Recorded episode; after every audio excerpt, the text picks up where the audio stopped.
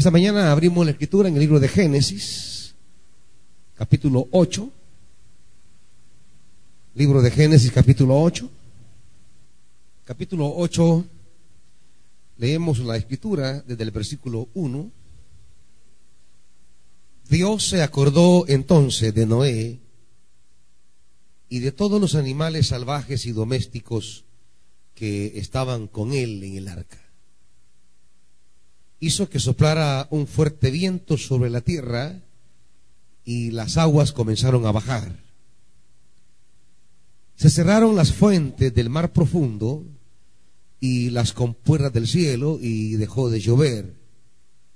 Poco a poco las aguas se fueron retirando de la tierra. Al cabo de 150 días, las aguas habían disminuido.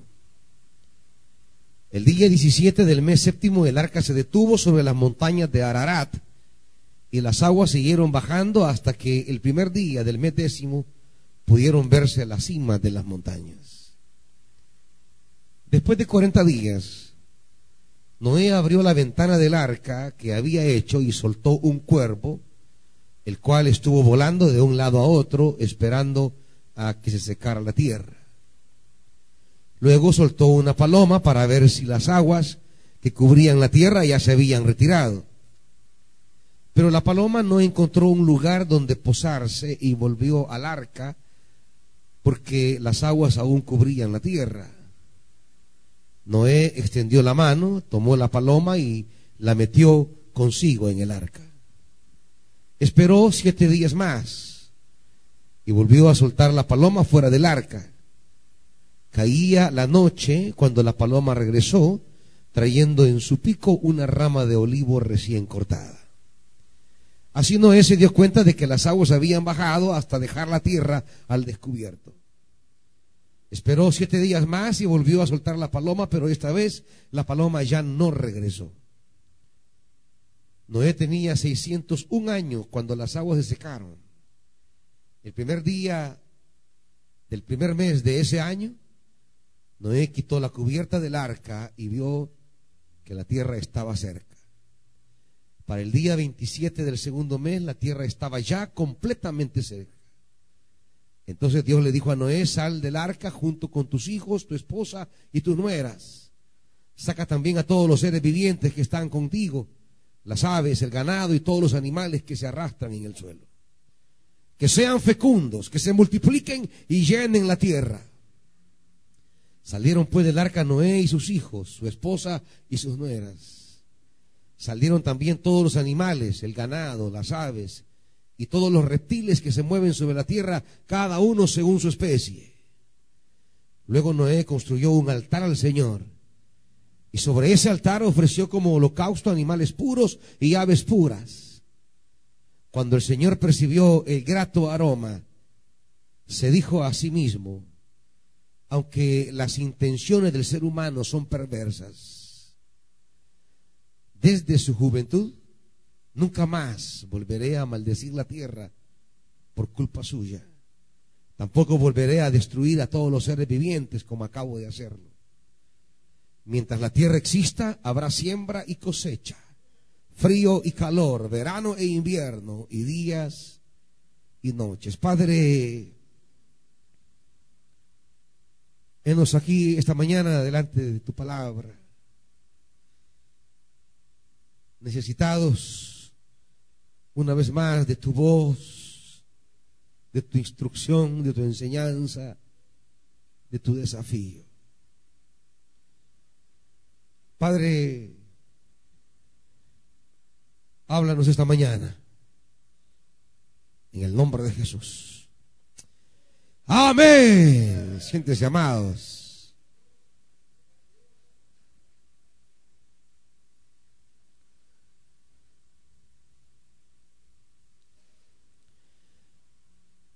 El pasaje que hemos leído eh, eh, comienza eh, estableciendo un principio de Dios a lo largo del libro de Génesis. En el 8.1 se dice con, con mucha eh, claridad, Dios se acordó entonces de Noé. A lo largo de Génesis e incluso Éxodo, bueno, el Pentateuco diríamos, esta frase, el Dios que se acuerda, se repetirá una y otra y otra vez. Solo en Génesis dice la Biblia que cuando, cuando Dios decidió destruir a Sodoma y Gomorra, Él se acordó, Él se acordó de Abraham, dice la Biblia. Dios se acordó de Abraham. Y al acordarse de Abraham, eh, salvó a Lot. Cuando Dios se acuerda, en la Biblia Quiere decir, Dios tiene misericordia, Dios tiene compasión, e interviene en la vida del que está angustiado para darle salvación. Dios se acuerda de, de Abraham para salvar a Lot, porque en la ciudad que él iba a destruir vivía Lot, sobrino de Abraham. Y, y para Dios acordarse es la manera en que la Biblia dice Dios va a intervenir para traer salvación. Por eso el hombre angustiado en la Biblia es el hombre que le dirá a Dios, Dios, acuérdate de mí. El Dios el, el, hombre abatido, la mujer angustiada en la Biblia es la mujer, es el hombre que dice, Dios, acuérdate de mí. Y acordarse o convocar a Dios para que se acuerde de nosotros es la manera en que el hombre le pide auxilio. Y cuando la Biblia dice, y Dios se acordó, entonces quiere decir, Dios intervino. No solo se va a acordar de Abraham en Génesis, también se va a acordar de Raquel. Cuando Raquel está deseando hijos, la Biblia dirá, y Dios se acordó de Raquel y la hizo madre. El Dios de la Biblia es el Dios que nos recuerda, es el Dios que interviene. Es el Dios al cual podemos apelar una y otra vez en nuestra desesperación. Porque es el Dios que se abre generosamente y no nos olvida. El Dios que no pierde la memoria, Él no padece de amnesia, nunca tendrá Alzheimer, Dios se acordará siempre de nosotros. Buscarle y decirle Dios, acuérdate de mí, nunca es improductivo en la Biblia. Pedirle a Dios, acuérdate de mí, nunca es estéril. Siempre que le digamos a Dios, acuérdate de mí, Dios se va a acordar, hermanitos. Y eso es lo que comienza a decir este versículo 1. Entonces Dios se acordó de Noé. Y esa frase, Dios se acordó de Noé, es como el, eslabón, es, es el que abre y cierra eh, el capítulo 7 y el capítulo 8 Digamos que el capítulo 7 se cierra diciendo y la tierra quedó inundada. Eso, esa es la perspectiva del capítulo 7. La, perspectiva del inundamiento, la destrucción. La tierra estaba negada. Es la perspectiva de desolación, de muerte. Pero la frase Dios se acordó de Noé es la frase que, que va a cambiar el relato. Si el capítulo 7 deja la cosa en abandono, en, desolación, es el recuerdo de Dios acerca de Noé, el que va a transformar, el que va a cambiar, el que va a, transformar el rumbo de la historia.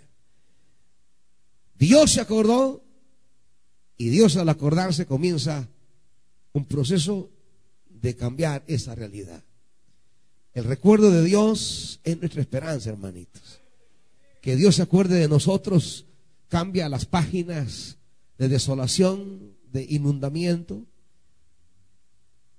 Ahí donde estemos atravesando una hora de, estar inundados, anegados, ahogados, allí en, ese, en esa página, en ese momento, en esa, semana, ese mes de vida que nos estamos ahogando, el recuerdo de Dios viene para iniciar un proceso de salvación, de intervención.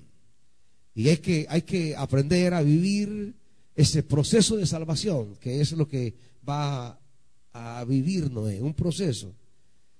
A veces la salvación de Dios no llega de manera instantánea como nosotros quisiéramos, pero llega. Quizás llega poco a poco, pero llega, hermanitos. Nunca Dios nos deja sin su salvación. Quizás comienza muy pequeño como aquella nube que Elías salía a ver, dice la Biblia. Y era tan pequeña. Y había una palabra y la palabra era, ya pronto va a llover. Pero aquella nube pequeña parecía no ser tan significante para cumplir la palabra que se había dado. Cuando Elías eh, sale a ver, pues no ve nada, dice la Biblia. Y, manda al siervo, anda ve otra vez. Y, no ve nada. Y ve otra vez. Mira, le dice, hay una, hay una nubecita que allá a lo lejos. O sea, pero es una cosa que, que en realidad no creo que traiga la fuerza para, para cumplir la palabra de secar de, quitar la sequía. Y usted dice, ¿y será posible? Hay una palabra, pero esa nube está tan lejos que yo no creo que ni venga hasta aquí. Y aparte de lejos la miro tan pequeña. Y anda otra vez. Y va a verla de nuevo y, ya la ve más grande. Y ya en la última vez le dice al rey acá, vámonos de aquí porque viene una tormenta terrible. Decir, aquello que parecía lejos, pequeño, aquello que parecía distante e insignificante, de repente llega y llega con toda su fuerza para cumplir la palabra de Dios. Iglesia, cuando Dios se acuerda de nosotros, a veces comienza con procesos, pero no se desanime. Puede ser la nube pequeña. En este caso, se nos habla de, de un Noé que abre la ventana del arca, dice el versículo 6, y soltó un cuervo, porque ya la cosa había, había bajado. Ya dice el versículo 1 que Dios hizo que soplara un fuerte viento sobre la tierra y las aguas comenzaron a bajar. Teníamos el viento de Dios ya estaba operando. Porque el recuerdo de Dios más el soplo de Dios son los instrumentos de salvación.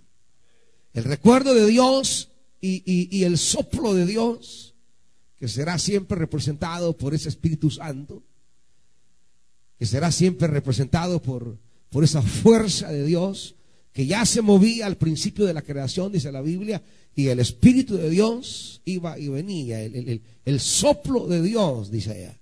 El soplo de Dios iba y venía, el soplo de Dios iba y venía donde hay soplo de Dios, viene un proceso de redención. Eso, es importantísimo. Media vez el Espíritu de Dios esté soplando, hermanitos. Mantenga la esperanza viva. Media vez haya Espíritu Santo. Hay esperanza de el recuerdo de Dios. Por eso es importante que en medio de las inundaciones que llegan a nuestra vida es importante exponernos al soplo del Espíritu.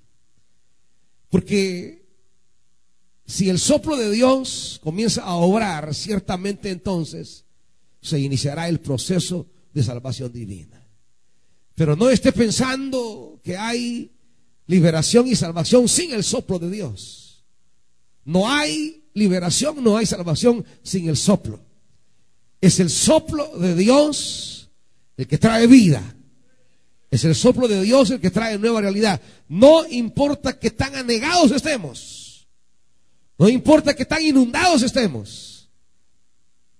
Si Dios se acuerda y sopla sobre nosotros, prepárese porque viene un proceso de liberación. Y esto es lo que importa. Ese soplo estuvo al principio de la creación. Y el Espíritu de Dios, ese soplo divino, se movía sobre la faz de las aguas. Y al moverse, comienza Dios el proceso de la creación. Ahí estaba un muñeco de barro nada más, pero recibió el soplo divino y tuvo vida. Es que, es que el soplo divino es lo que necesitamos en las horas de inundamiento en la vida. A veces queremos ser libres del inundamiento, pero no tener el soplo de Dios. A veces queremos ser libres de lo que estamos ahogándonos, pero no queremos Espíritu Santo. No queremos que Dios sople sobre nosotros. Y, y no se puede porque el instrumento de Dios para intervenir en la salvación es el Espíritu Santo. El, el, el, instrumento de Dios para actuar en nuestra vida es su soplo. Cuando Dios quiere intervenir, llega y sopla. El soplo de Dios es el instrumento de acción en la historia. El soplo de Dios es el instrumento operativo en la vida de los hombres. Dios habla y sopla, Dios habla y sopla. Y esa es la manera, por eso Dios es el Dios que siempre estará soplando su viento sobre nosotros. Ahí cuando Israel está perseguido, eh, acosado por Faraón, expuesto a ahogarse en el mar, la Biblia dice, y Dios envió un soplo y abrió el mar. Dice, el soplo de Dios capaz de abrir ese mar y el pueblo pasar en seco. Cuando Dios ha experimentado intervenciones de liberación en la vida de Israel, siempre ha enviado su soplo divino. Dios sopla y las cosas comienzan a ocurrir. Dios sopla y los caminos comienzan a abrirse. Dios sopla y las cosas comienzan a hacerse nuevas. Dios sopla y todo comienza a ordenarse. Dios sopla y la vida comienza a renovarse. Lo que necesitamos, amados hermanos, en, en esas partes de la vida donde estamos inundados, a punto de ahogarnos, lo que necesitamos es el soplo de Dios. Y cuando Dios sopla, la esperanza de vida llega a nosotros. Cuando Dios sopla, Dios comienza un proceso de redención, de salvación, de vida, de esperanza. Hay esperanza, iglesia, porque Dios jamás pierde la memoria y porque Dios ha prometido que su soplo estará con nosotros siempre. Por eso dirá el, el salmista, envías tu soplo, dice en el Salmo 104, 103, envías tu soplo y renuevas la faz de la tierra. Envías tu soplo, soplas y renuevas la faz de la tierra. Hay esperanza, hay esperanza en horas de destrucción, hay esperanza en horas de inundación, hay esperanza en tiempos de aflicción, porque el soplo de Dios no se acaba jamás, porque el soplo de Dios es para siempre, porque Dios sopla, es que tenemos esperanza, hermanitos. Dios sopla y hay vida. Dios sopla y hay orden. Dios sopla y destruye a nuestros enemigos. Dios sopla y abre caminos donde usted no ve en este momento. Quizá estemos atravesando un tiempo en la vida en el que en el que parece que estamos inundados, mas dice la Biblia, Dios se acordó. Dios se acordó y envió un fuerte viento sobre la tierra y las aguas comenzaron a bajar. Cuando el Espíritu de Dios sopla, hermanitos, las aguas comenzarán a bajar. Eso donde usted no puede en este momento ni dónde pararse, no haya ni dónde poner pie, no se preocupe. Preséntese delante de Dios. Dígale Dios, acuérdate de mí. Y Dios se va a acordar. Y su espíritu va a soplar sobre usted. Y las aguas van a comenzar a bajar. Debe tener fe y paciencia. Fe y paciencia. Cuando sopla el espíritu, las aguas bajan. Y cuando comienzan a bajar las aguas, usted podrá salir. Y va a presentar aroma agradable a Dios. Porque no debe olvidar jamás que si Dios se acordó, usted debe acordarse de Dios. El Dios de la Biblia va a actuar y va a actuar en este proceso para fortalecer nuestra fe, para fortalecer eh, nuestra esperanza, El Dios de la Biblia es el Dios de procesos. Y eso es lo que nos cuesta muchas veces entender. Muchos hermanos se desesperan porque quieren la respuesta pronta, inmediata y total. Quieren que Dios intervenga ya de forma absoluta, definitiva. Y Dios sí va a intervenir, pero te va a llevar por partes. La Biblia dice que Dios llevó a Israel desde Egipto hasta la tierra prometida por jornadas. Es una palabra que se va a repetir. Y, la jornada, y la siguiente jornada, y la siguiente jornada. Israel hubiera querido llegar de un día a otro quizás. Israel hubiese querido traspasar el desierto de manera expresa, pero no. Dios tiene que llevarlo en proceso. Porque la liberación no solamente es la liberación del de, enemigo, no solamente es la liberación de Faraón, no solo es la salvación del opresor, también Dios quiere que experimentemos la salvación de nosotros mismos. Porque aunque Egipto ha quedado atrás, Faraón quedó en el pasado, pero tantos años de esclavitud han introyectado en el corazón cierta mentalidad, ciertos valores, cierta manera de actuar y también de esas maneras equivocadas de vivir sobre la tierra. Dios quiere librarnos. A veces nosotros queremos la salvación del faraón, pero no queremos la, salvación eh, eh, de ese Egipto que se nos metió. Egipto no solamente es una realidad física que quedó atrás, Egipto también es una manera de pensar, una manera de, vivir, una manera de ser.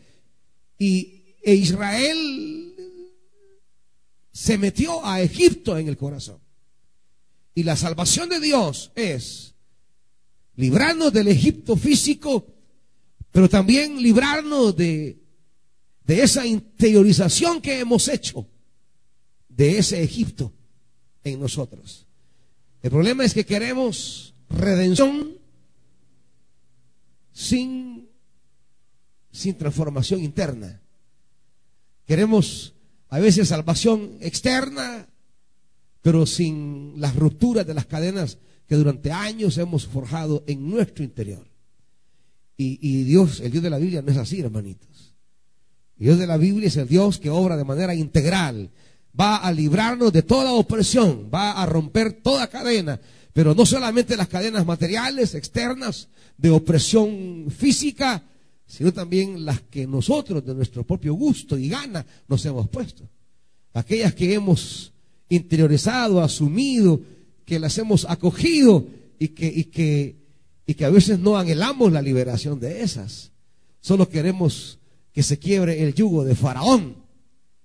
Pero no solamente está Egipto, hay una egiptización en nosotros. Hay un, hay un, hay un proceso de, de, de posesionamiento. No solamente estamos, estábamos dominados, sino que también poseídos. ¿Me están oyendo, iglesia?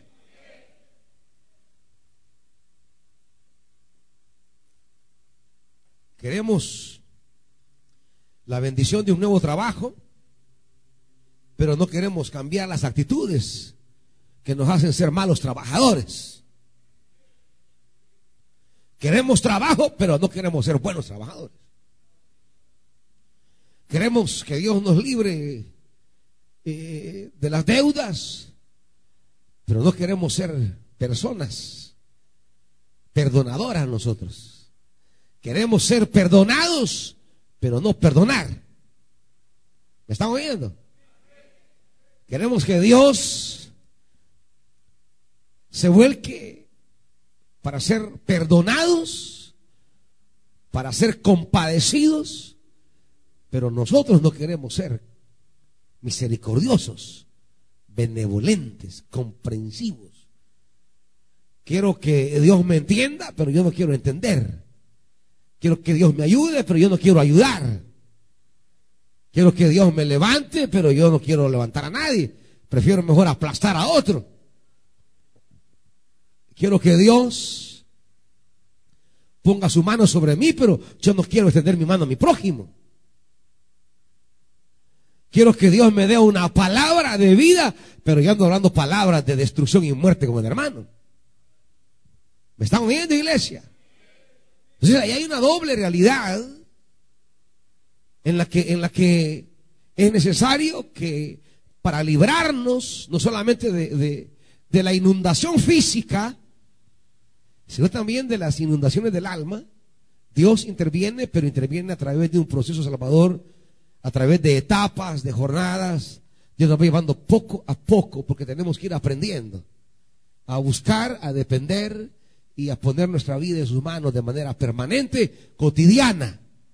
Y eso es lo que no nos gusta a veces. Buscamos a Dios para que Dios haga el milagro ya. Y después nos olvidamos. Después ni nos recordamos. Porque solo queremos la liberación de la angustia, de la aflicción. Pero, pero no queremos la, la liberación de nuestras ingratitudes. No queremos la liberación de nuestra, de nuestra falta de fidelidad. No queremos la liberación de nuestra, de nuestra flojera espiritual. No queremos la liberación de nuestra falta de compromiso. No queremos liberación de nuestro comodismo. No queremos liberación de nuestra manera de pensar. Y el Dios de la Biblia es el Dios que si va a hacer algo, lo va a hacer perfecto, completo y total. Y quiere la transformación externa, pero también la transformación interna. Y es ahí donde nosotros a veces buscamos a Dios solamente para salir de la angustia externa, pero no para, para poder a veces ser libres de ciertas realidades internas que nos meten en angustias externas.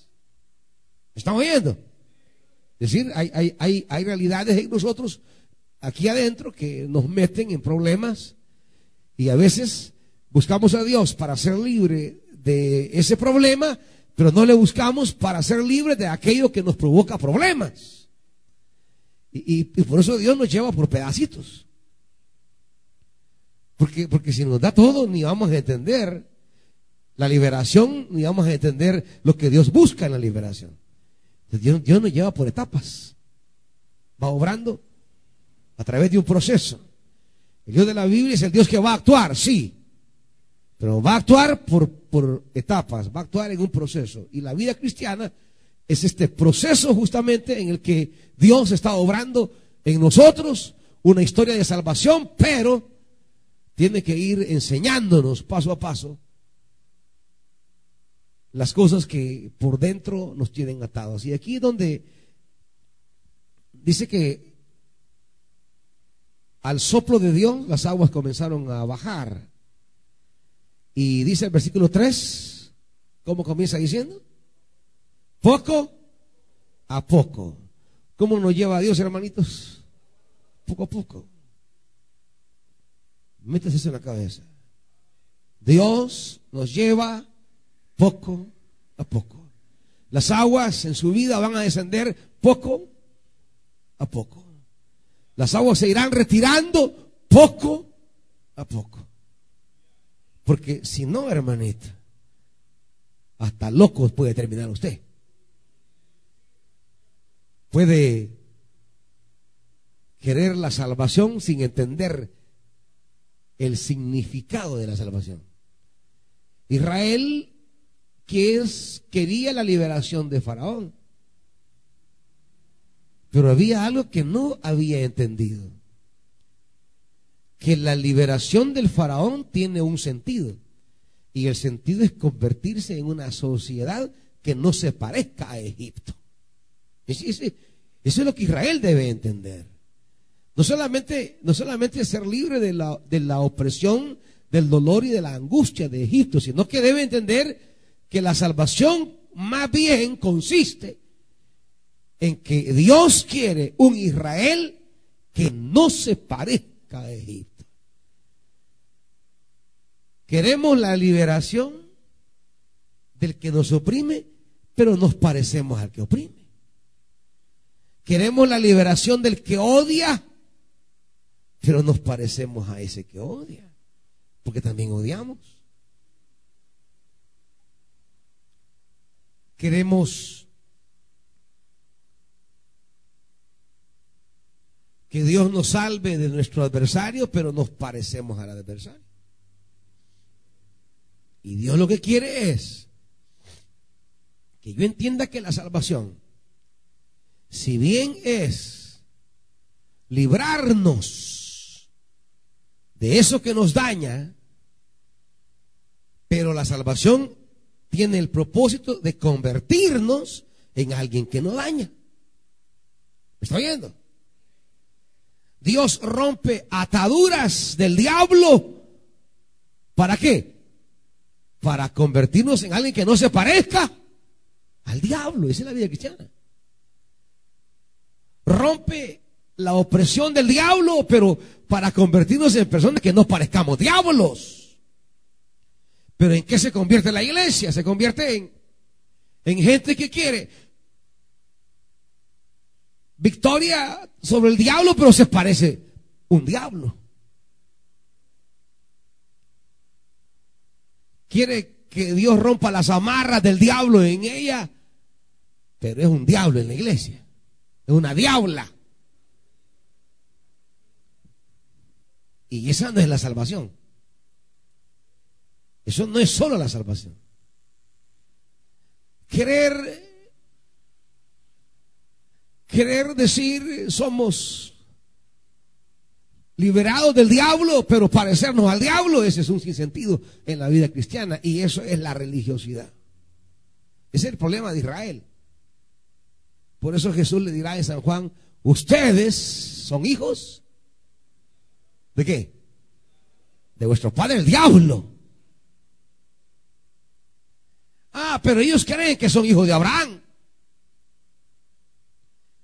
Pero como van al culto, leen la Torá en la sinagoga, recitan la historia de redención y están ahí en, el templo, pero les dice, no, ustedes son hijos de vuestro padre el diablo. ¿Por qué? Porque se parecen a las obras del diablo. El diablo, dice Jesús en Juan trae muerte desde el principio. Quiero que lo vea para que la palabra le hable directamente, para que no se, me, se me esté haciendo que es con usted esto. Dice capítulo 8,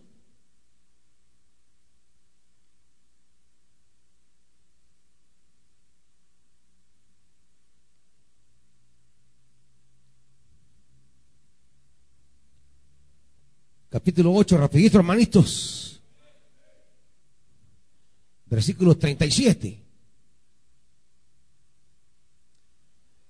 Juan 8, 37. Miren aquí, hermanitos, diablitos. Yo sé que ustedes, dice, son descendientes de Abraham. Sin embargo, procuran matarme porque no está en sus planes aceptar mi palabra. Yo hablo de lo que he visto en presencia del Padre, así también ustedes hagan lo que del Padre han escuchado. Y mire el principio de Jesús, 39. Nuestro Padre es Abraham, le dijeron los judíos. Y Jesús le dice, si fueran hijos de Abraham, ¿qué? Harían lo mismo ¿Qué significa ser hijo entonces? Hacer lo mismo que un padre. Eso es ser hijo. Por eso dice, hey, ¿qué se parece al papá?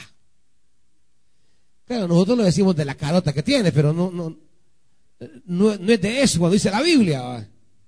Ese parece al papá porque hace las cosas del papá. Este, si somos hijos de Dios, ¿qué significa eso? Es que la gente dice, yo ya acepté a Cristo, soy hijo de Dios. Ah, de verdad. Como esto, pa. Somos hijos de Abraham. Ah, de verdad. Hijos de Abraham. Pero no hacen las obras de Abraham. ¿Usted es hijo de Dios? Sí. ¿Y por qué? Ya recibí a Cristo en mi corazón, pero se parece al diablo.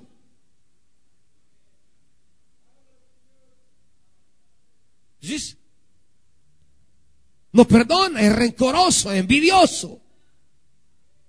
ha matado en su corazón al hermano muchas veces.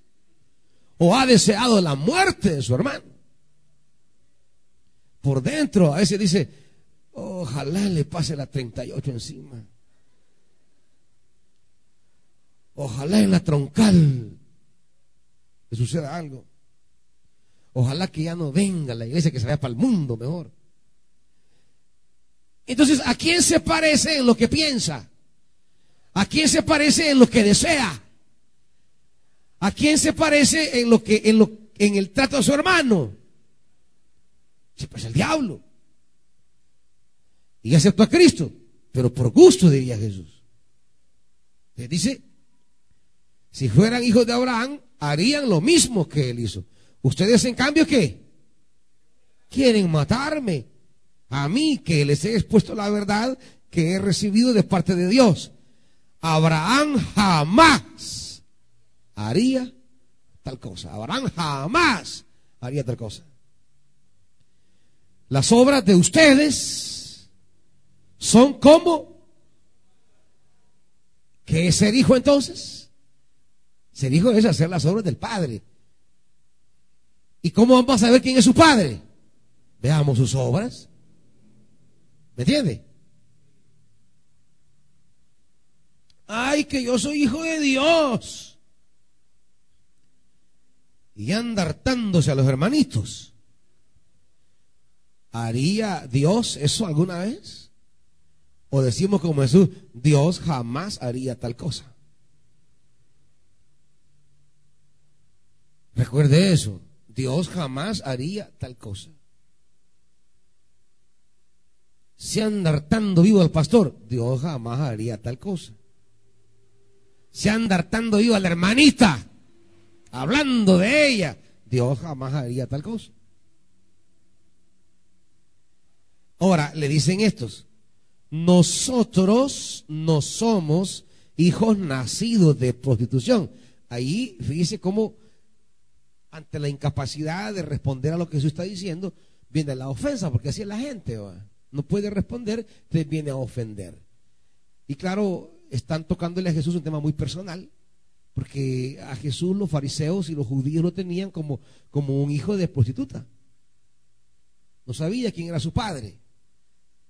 Y la idea popular que se dio en Israel acerca de María, porque lo que hoy valoramos a María no es como la valoraron en su época, hermanitos. No crean que esa estima que hay hacia María hoy era la que tenían en su época.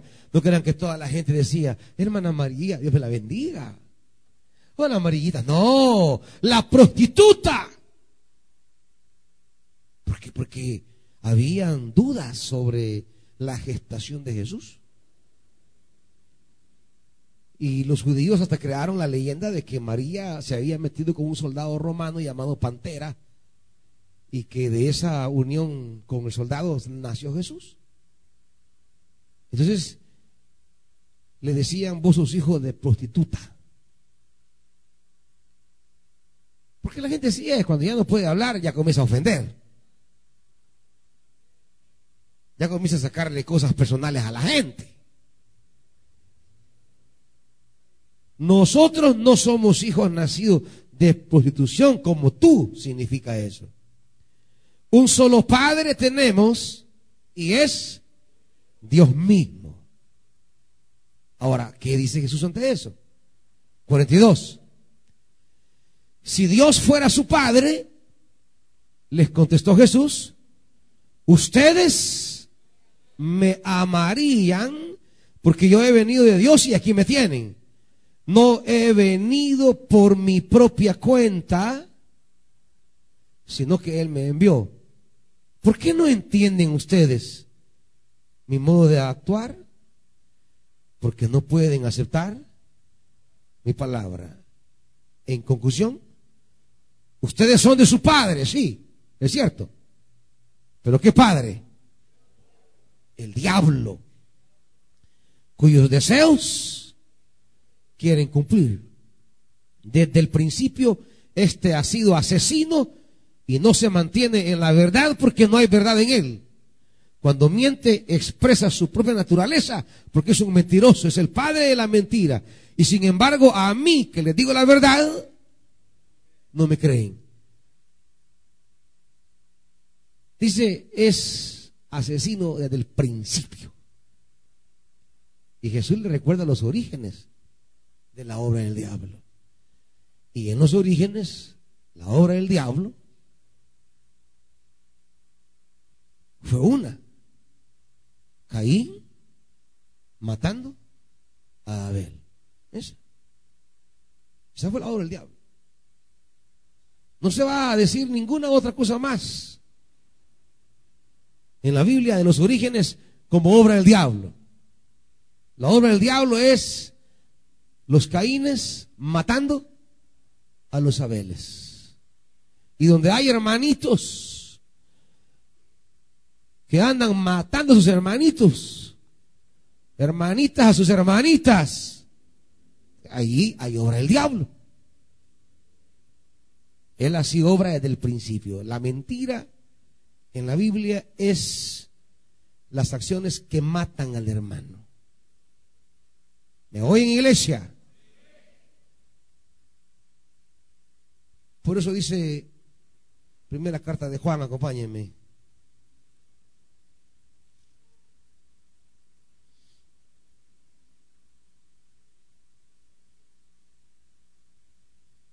Primera carta de Juan.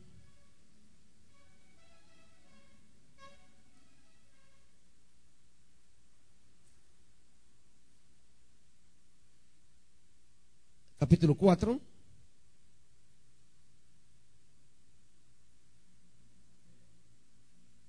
Versículo 7. Queridos hermanos, amémonos los unos a los otros, porque el amor viene de Dios. Y todo el que ama ha nacido de Él y lo conoce. El que no ama,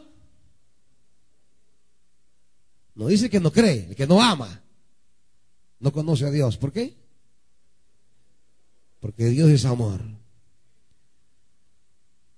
Así manifestó Dios su amor entre nosotros, en que envió a su Hijo unigénito al mundo para que vivamos. En esto consiste el amor, no en que nosotros hayamos amado a Dios, sino que en que Él nos amó y envió a su Hijo para que fuera ofrecido como sacrificio. Queridos hermanos, ya que Dios nos ha amado así, también nosotros debemos amarnos los unos a los otros. Nadie ha visto jamás a Dios. Pero si nos amamos los unos a los otros, Dios permanece entre nosotros y entre nosotros su amor se ha manifestado plenamente. Versículo 17, bueno, 19. Nosotros amamos a Dios porque Él nos amó primero. Entonces, entre nosotros, ¿quién debe amar primero? ¿Quién debe amar primero entre nosotros? Nosotros. Debemos reflejar a nuestro Padre. ¿Quién amó primero entre el Padre y nosotros? El Padre. Y si me parezco al Padre, ¿quién debe amar primero? Yo. Pero ¿qué decimos nosotros? Ah, que hable ella primero. Que venga él primero. Que dé él el primer paso. Que dé ella el primer paso. Que él diga primero. Siempre estamos esperando que otro dé el primer paso para resolver los problemas.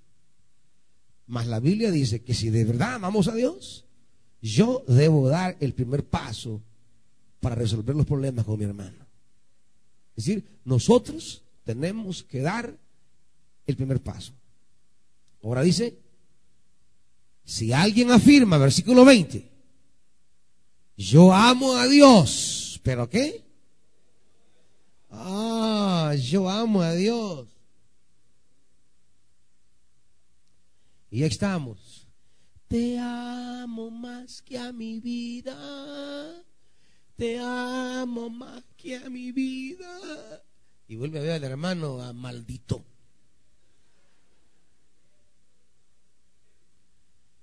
Y la ve pasar, ay, pa esa desgraciada. Ojalá que le dé úlcera. Ojalá que la comida que se está hartando le dé diarrea. Ah, pero te amo más que mi vida. O sea, si yo digo amo a Dios, pero odio a mi hermano, paja, dice la Biblia. Pajero. Mentiroso. Es mentiroso ese hombre. El que no ama a su hermano, ¿a quien ha visto? No puede amar a Dios a quien no ha visto. Y Él nos ha dado este mandamiento. ¿Cuál es el mandamiento? El que ama a Dios, ame también. Tenemos que ser liberados de sus odios, rencores, pensamientos de destrucción que están allí adentro. Y la salvación de Dios, por eso es poco a poco. Las aguas van a bajar poco a poco. Porque también debe haber una redención interna. Ser libre de pensamientos, sentimientos destructivos, maneras de pensar que dañan, que lastiman, que ofenden, que destruyen, que matan, que desean la muerte de los demás. Cuando somos dañados, lastimados, ofendidos, se nos meten ideas en la cabeza, sentimientos eh, donde deseamos el mal de otro. Y no podemos permitirnos que se interioricen tales cosas. Pueden aparecer de repente, pero en nuestra humanidad, pero no podemos permitir que, que, se nos cuelen, que se nos hundan, que sean parte de nuestra estructura interna. Alguien que sea hijo de Dios no puede permitirse, pueda que seamos dañados, que seamos ofendidos, que seamos lastimados, que nos, que nos hayan hecho mal. Y, en el momento, pues sí, quizás usted sentir cólera, ira, incomodidad, molestia, pero, pero eso debe ser efímero. Debe de luchar espiritualmente para que se cumpla lo que dice la Biblia. No se ponga el sol. No está diciendo que no nos vamos a enojar. Porque somos humanos y nos enojamos. Lo que está diciendo es que el enojo no debe ser. ¿Qué? ¿O qué entienden ustedes cuando dice que no se ponga el sol sobre vuestro enojo? ¿Qué significa, pues? Que ya cuando el sol desaparezca, ya le haya pasado la cólera. No puede permitirse que el enojo le dure para siempre. Tiene que trabajar su corazón para que eso desaparezca pronto. Pero si ya se pusieron 20 soles y usted está ahí, con eso ya, ya, tenemos un problemita, hermanito. Y sobre todo que lo dice, va, a esa la voy a odiar hasta la eternidad. Estamos peor todavía. Porque, porque, porque ya, ya, ya, ya hasta la decidió, lo deseó, lo quiso.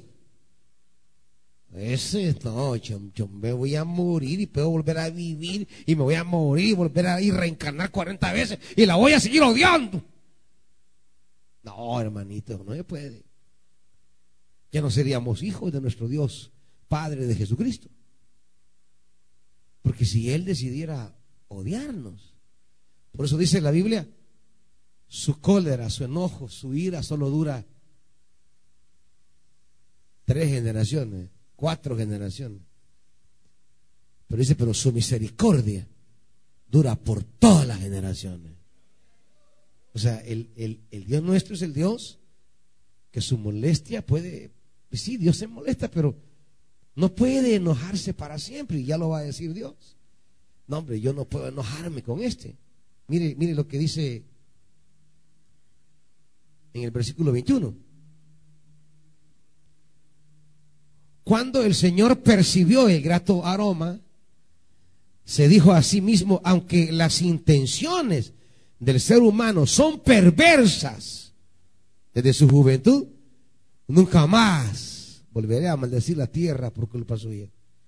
Tampoco volveré a destruir a todos los seres vivientes como acabo de hacer. O sea, Dios dice, miren, yo sé que el hombre es un canalla desde que nace. El hombre, el, el, hombre pues es un malvado desde que nace. Pero dice, yo no me puedo enojar con él para siempre. No puedo, dice Dios. Sí, sí me voy a enojar, pero, pero no puedo enojarme perpetuamente. Me puedo enojar un poquito con él. Pero luego mi misericordia tiene que emerger.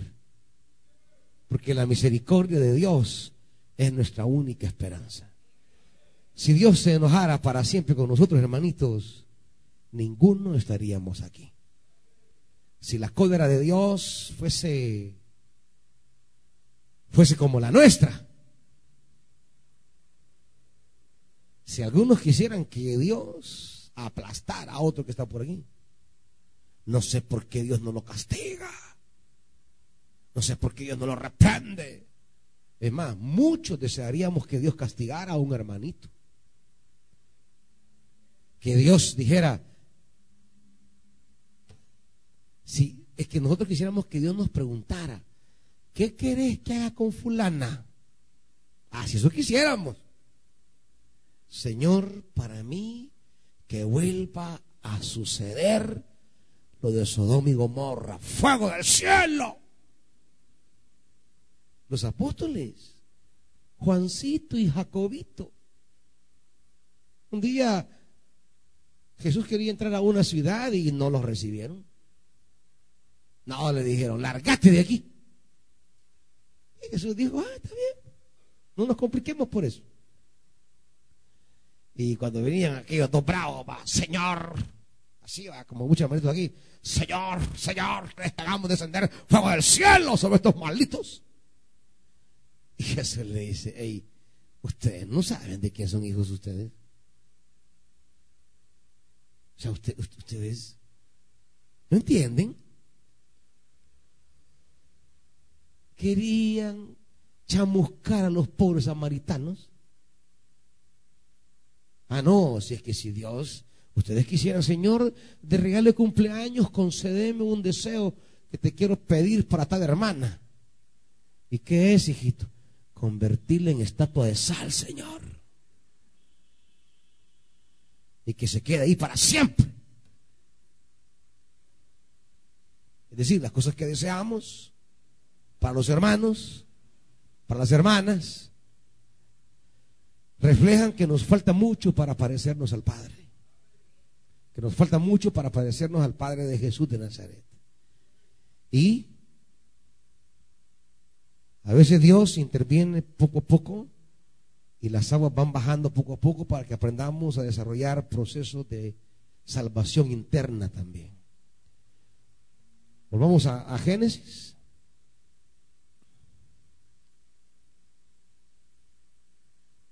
Y dice Tomemos el versículo 3, poco a poco las aguas se fueron retirando de la tierra y al cabo de 150 días las aguas habían disminuido. 6. Y aquí sigue este proceso. Noé abrió la ventana, pues ya no llovía, soltó un cuervo, anduvo dando vueltas, pero no pudo encontrar nada, así que regresó. Luego soltó una paloma para ver si las aguas ya se habían retirado. Y, la paloma regresó pronto, porque no encontró lugar donde posarse. Y volvió el arca porque las aguas aún cubrían la tierra. Paso a paso. Primero la paloma va y regresa rápido. Esperó siete días más y volvió a soltarla. Hoy tardó un poquito más. ¿Cuándo regresó? Versículo 11. ¿En qué momento regresó? Cuando ya caía la noche. O sea que anduvo todo el día pajareando. Ya había bajado más. La primera vez regresó rapidito porque no había donde pararse. Pero ya la segunda vez ya encontró Basil. Y tardó más. El día entero. Ya llegó en la noche. Y, y regresó en la noche trayendo en su pico una ramita de olivo recién cortada. Entonces Noé entendió que ya, ya, había vegetación. La primera vez nada. No llovía, estaban bajando, pero todavía no había donde pararse. Y regresó pronto. La segunda vez, pues ya encontró una ramita por ahí donde estaba parque, para, y ahí estuvo paradita y, a saber qué más anduvo haciendo. Tomó una ramita y se la llevó a Noé. Y, y en la siguiente vez, la volvió a soltar, doce, pero ya no regresó. ¿Y qué significaba? Que ya había un lugar donde poner el pie. A veces las cosas que ya no regresan no significan desesperanza, significa que hay ya una oportunidad de Dios. Hay ya tierra donde pararse. Hay ya donde caminar, hay ya donde posarse. No todo lo que se va es pérdida, hermanitos. No todo lo que ya no regresa se perdió. No todo lo que no regresa es sinónimo de, un mal mensaje. No todo lo que no vuelve significa que es desolación. A veces lo que, lo que, lo que ya no vuelve solamente me anuncia que hay algo mejor. Y así lo entendió Noé. Y dice en el 13, quitó la cubierta del arca y vio que la tierra estaba seca. Es como el principio de la creación otra vez. Es como regresar. La tierra estaba anegada de agua. Pero Dios, el soplo del comienzo, vuelve a soplar aquí y hay tierra seca. Dios le dijo, sal del arca. Y le da una palabra de bendición. Que sean fecundos, que se multipliquen y llenen la tierra. Es volver a comenzar. Como en Génesis 1. El Dios de la Biblia, cuando se acuerda de nosotros y envía su soplo, es para darnos nuevos comienzos. Es para darnos nuevas bendiciones es para volver a decir la palabra de bendición, la que dijo al principio. Salieron pues del arca Noé y toda su familia. ¿Qué hace Noé al salir del arca? Versículo 20. Noé construyó un altar al Señor. Y sobre ese altar ofreció como holocaustos animales y aves puras. Noé levantó altar de gratitud. Altar de gratitud. ¿Qué es lo que nos cuesta a nosotros? Cuando recibimos la bendición de Dios, cuando Dios se acuerda de nosotros, cuando Dios nos vio con ojos de bondad, cuando Dios intervino poco a poco en mi liberación, cuando Dios obró mi salvación, cuando su mano está actuando una y otra y otra y otra vez, nos cuesta regresar y ser agradecidos. Nos enloquecemos con la bendición. Nos enloquecemos con la gracia. De aquellos diez que llegaron a clamarle, Jesús, hijo de David, ten misericordia de nosotros, sánanos diez leprosos, clamando sanidad. Y Jesús les da la palabra de sanidad. Y aquellos hombres, mientras iban de camino, comenzaron a ver su piel poco a poco, que recuperaba la sanidad. ¿Cuántos años tenían de no ver ni siquiera su piel, porque solo miraban esas llagas asquerosas que yedían, supuraban y se comían los músculos?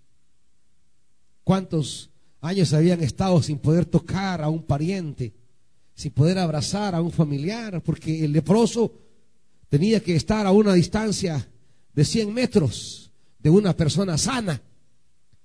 Y tenía que andar guindado aquí unas campanillas. De modo que la gente sana cuando oía las campanillas sabía que por ahí iba un leproso y era el indicador físico para apartarse. Si oía que venía por tal pasaje, la gente dice, no, viene por, viene por la 14 o viene por la 12, así que vámonos por este lado. Las campanillas anunciaban un leproso que andaba caminando por ahí. Y si no andaba campanillas, tenía, mientras iba caminando por la ciudad, que, comenzara a gritar, leproso va, leproso camina, aquí va un leproso, aquí va un leproso. Andar gritando, imagínense los diez Quítense que aquí vamos los leprosos. Era, era, humillante esa enfermedad. Muerte física, muerte social, muerte religiosa. ¿Cuántos años tenían de no besar a un, a un pariente? De no acariciar a su hijo. Y de repente Jesús aparece, le da la palabra de sanidad, y ellos comienzan a recuperar su piel, su rostro, se lo tocan y, van sintiendo en el, en el camino cómo va desapareciendo su vergüenza. No solo la lepra, sino su vergüenza, su humillación. Y emocionados, contentos, quieren ir a darle la buena noticia al primer familiar y salen corriendo a su casa. Quizá abrazar a su papá, a su mamá, miren, estoy sano. O acariciar a su hijo. Y se emocionaron. Pero hubo uno de ellos que antes de, de, de que se le llenara de locura la mente y el corazón, uno de ellos dijo, lo primero que debo hacer, lo primero que debo hacer es regresar donde yo fui sanado. Es regresar donde aquel que me dio la palabra. Es volver y decirle, te agradezco por lo que has hecho. Y Jesús extrañado dice, bueno, ¿y no eran diez? ¿Y solo uno regresó? Y de remate dice, y este era samaritano. Los otros diez eran judíos, los otros nueve eran judíos. Y este era samaritano y resulta que el único que agradeció era el samaritano.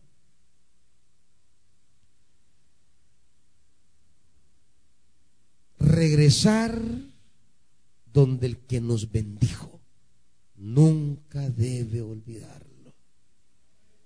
Levantar altar para Dios. Cuando Dios, cuando usted le haga un voto al Señor y Dios se lo cumple, cúmplaselo, es lo primero que debe hacer. Porque lo que es de Dios nunca será suyo. me bien, desde ya se lo digo. Lo que es de Dios nunca será suyo.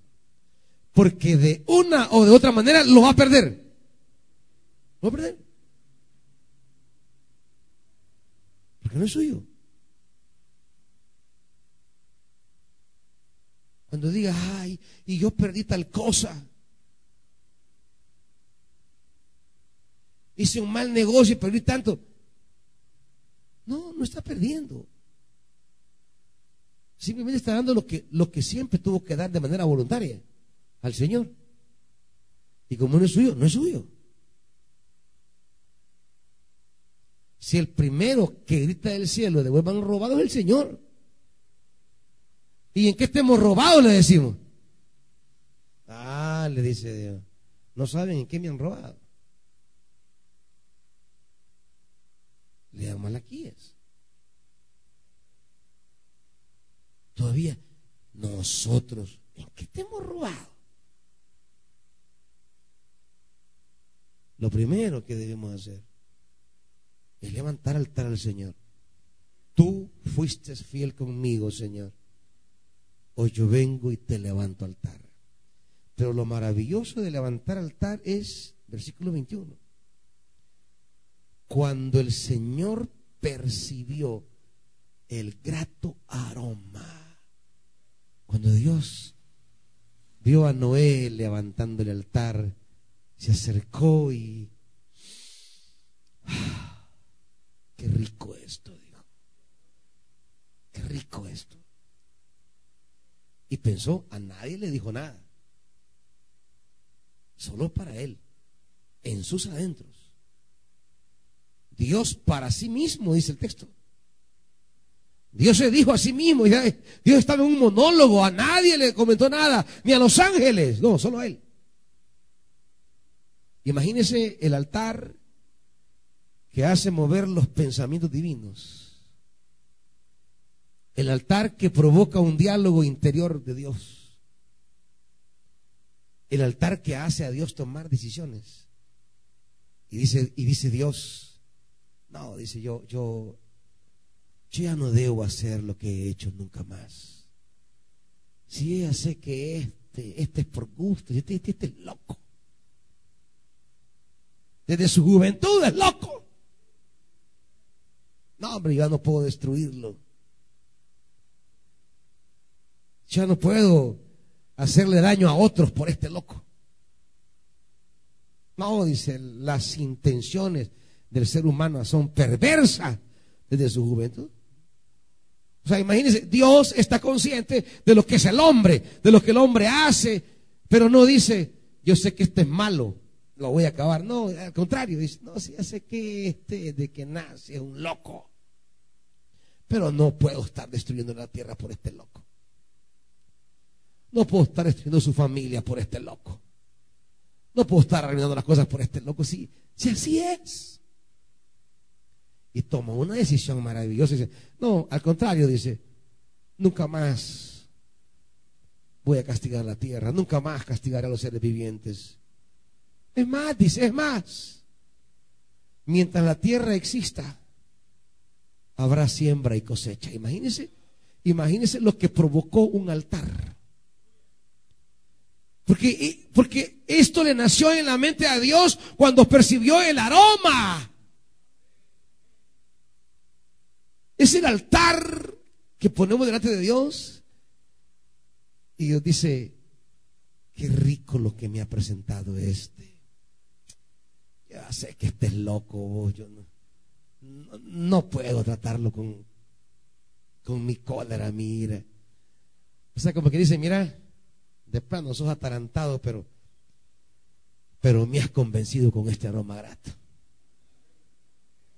Mira, yo, yo ya sé que soy un tatarata, pero ese aroma que me has presentado eh, me ha ganado. Eso es lo que quiero decir me ganaste el corazón. Me ganaste mi voluntad. Noé, al levantar el altar, se ganó a Dios. Le despertó a Dios. Y yo dice, no, hombre, no, no, yo, yo, yo sé que el hombre, el hombre es cabezón. Ya, ya no puedo tratarlo así. No, dice, mira, dice Dios, no, dice Dios, no, no, no mientras la tierra exista, habrá siembra y cosecha, dice. Habrá frío y calor, habrá verano e invierno, y habrán días y habrán noches. Y dice más adelante,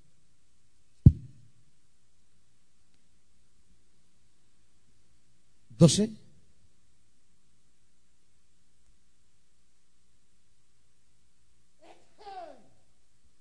Ay. en el capítulo 9,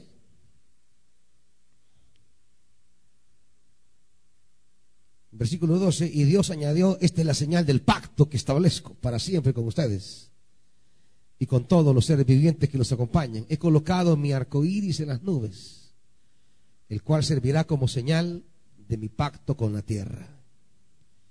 Cuando yo cubra la tierra de nubes y en ellas aparezca el arco iris, me acordaré del pacto que he establecido con ustedes y con todos los seres vivientes. Nunca más las aguas se convertirán en un diluvio para destruir a los mortales. Cada vez que aparezca el arco iris entre las nubes, yo lo veré, dice Dios, y me acordaré del pacto que establecí para siempre con todos los seres vivientes que hay sobre la tierra. Aparece el arco iris y no es para que lo veamos nosotros, es para que Dios lo vea. ¿Verdad? De repente usted se le destrabó un tornillo y anda loqueando y Dios ya va con todo y ve el arco iris. No, me dice, no me lo puedo acabar. Yo, yo, yo le hice un pacto. Yo le hice un pacto a Noé. Porque ese hombre me presentó altar y, y ese aroma fue grato para mí. Cuando levantamos altar al Señor, hermanitos, y ese aroma llega al Señor, Dios toma decisiones sobre usted. Dios toma decisiones sobre mí. Dios piensa cosas buenas para nosotros. Como aquel samaritano regresó a agradecerle, le despertó a Jesús una palabra más. Y Jesús le da una palabra mayor. Y la bendición sobre ese hombre fue el doble. El que regresó a agradecer le sacó a Jesús una palabra más que no recibieron los otros nueve. Porque cuando regresamos a levantar altar, hay otro pensamiento divino sobre nosotros. Quien no levanta altar, echa a perder esas otras palabras de Dios para nosotros. Pónganse de pie, iglesia.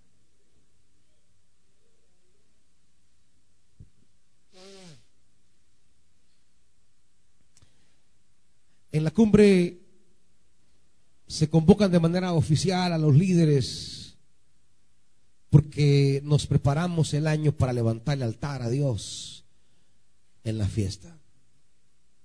Y habrá el momento después de la cumbre para que el pueblo también reciba la oportunidad de levantar el altar al Señor.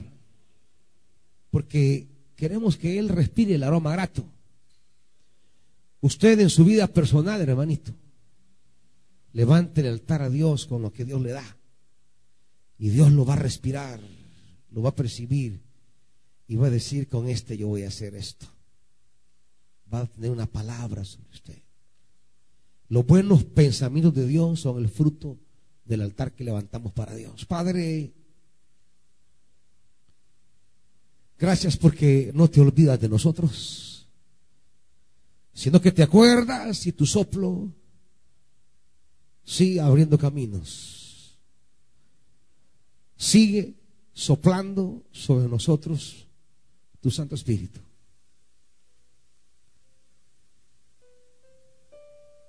Padre, si hermanos o hermanas esta mañana que su vida está anegada, hundida, a punto de ahogarse, acuérdate, Señor, y sopla una vez más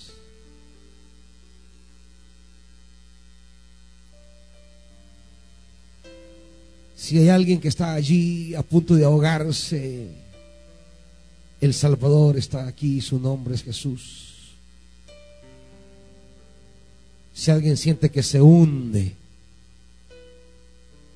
puede como Pedro decir, Señor, sálvame. Y Jesús le extendió la mano y lo sacó. Si alguien quiere entregarle su vida al Señor esta mañana o reconciliarse con Dios, puede venir y decirle, Señor, sálvame. Venga delante de Dios.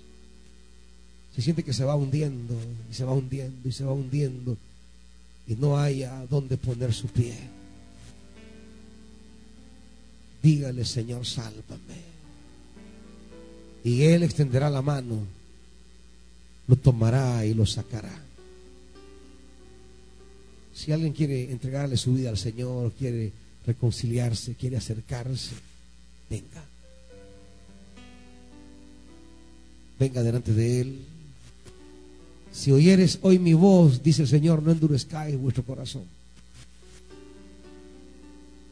Si estás atravesando una hora difícil, hermano, dile a Dios, sálvame. Acuérdate de mí. Y Dios se va a acordar. Solo dígale, acuérdate de mí. Dígaselo de todo corazón. Acuérdate de mí. Y ciertamente Dios se acordará, iglesia. Extenderá adelante, hijo. Pase, hijo. Dígale al Señor, acuérdate de mí. Sálvame, Señor. Ahí donde los hombres no han podido hacer nada. Y no pueden hacer nada. Acuérdate de mí, dile. Y Él está siempre presto. Adelante, hermano. Dile, acuérdate de mí. Su mano está allí, extendida, para tomar la tuya, que grita, ayúdame. Sálvame.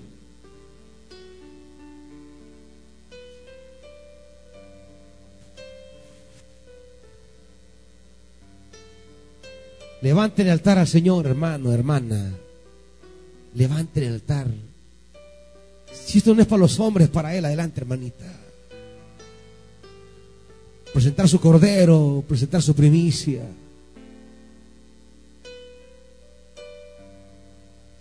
Traerle al Señor lo que le pertenece a Él. Es para Él, es para que Él, al momento que usted lo entrega, Él recibe ese aroma y piense en su corazón Dios y diga, no hombre, yo, yo voy a bendecir a este, voy a hacer esto por este.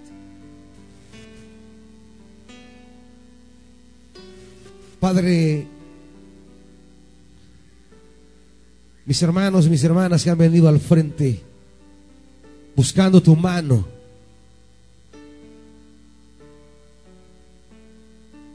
Tu mano extendida. Para tomarles, para salvarles. Mis hermanos y hermanas que gritan en su corazón, Señor, sálvame.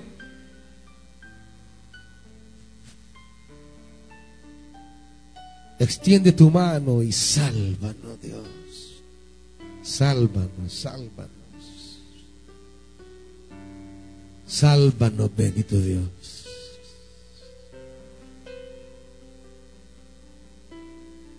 Sálvanos. Salva a tu pueblo, salva a tus hijos, salva a tus hijas. Extiende tu mano una vez y rescátale de nuevo. Líbrales. Adórnalos con tu salvación.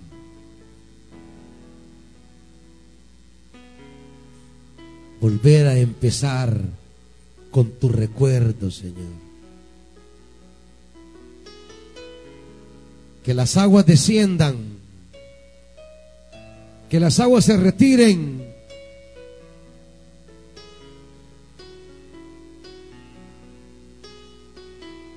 Di la palabra de nuevo en la vida de cada uno.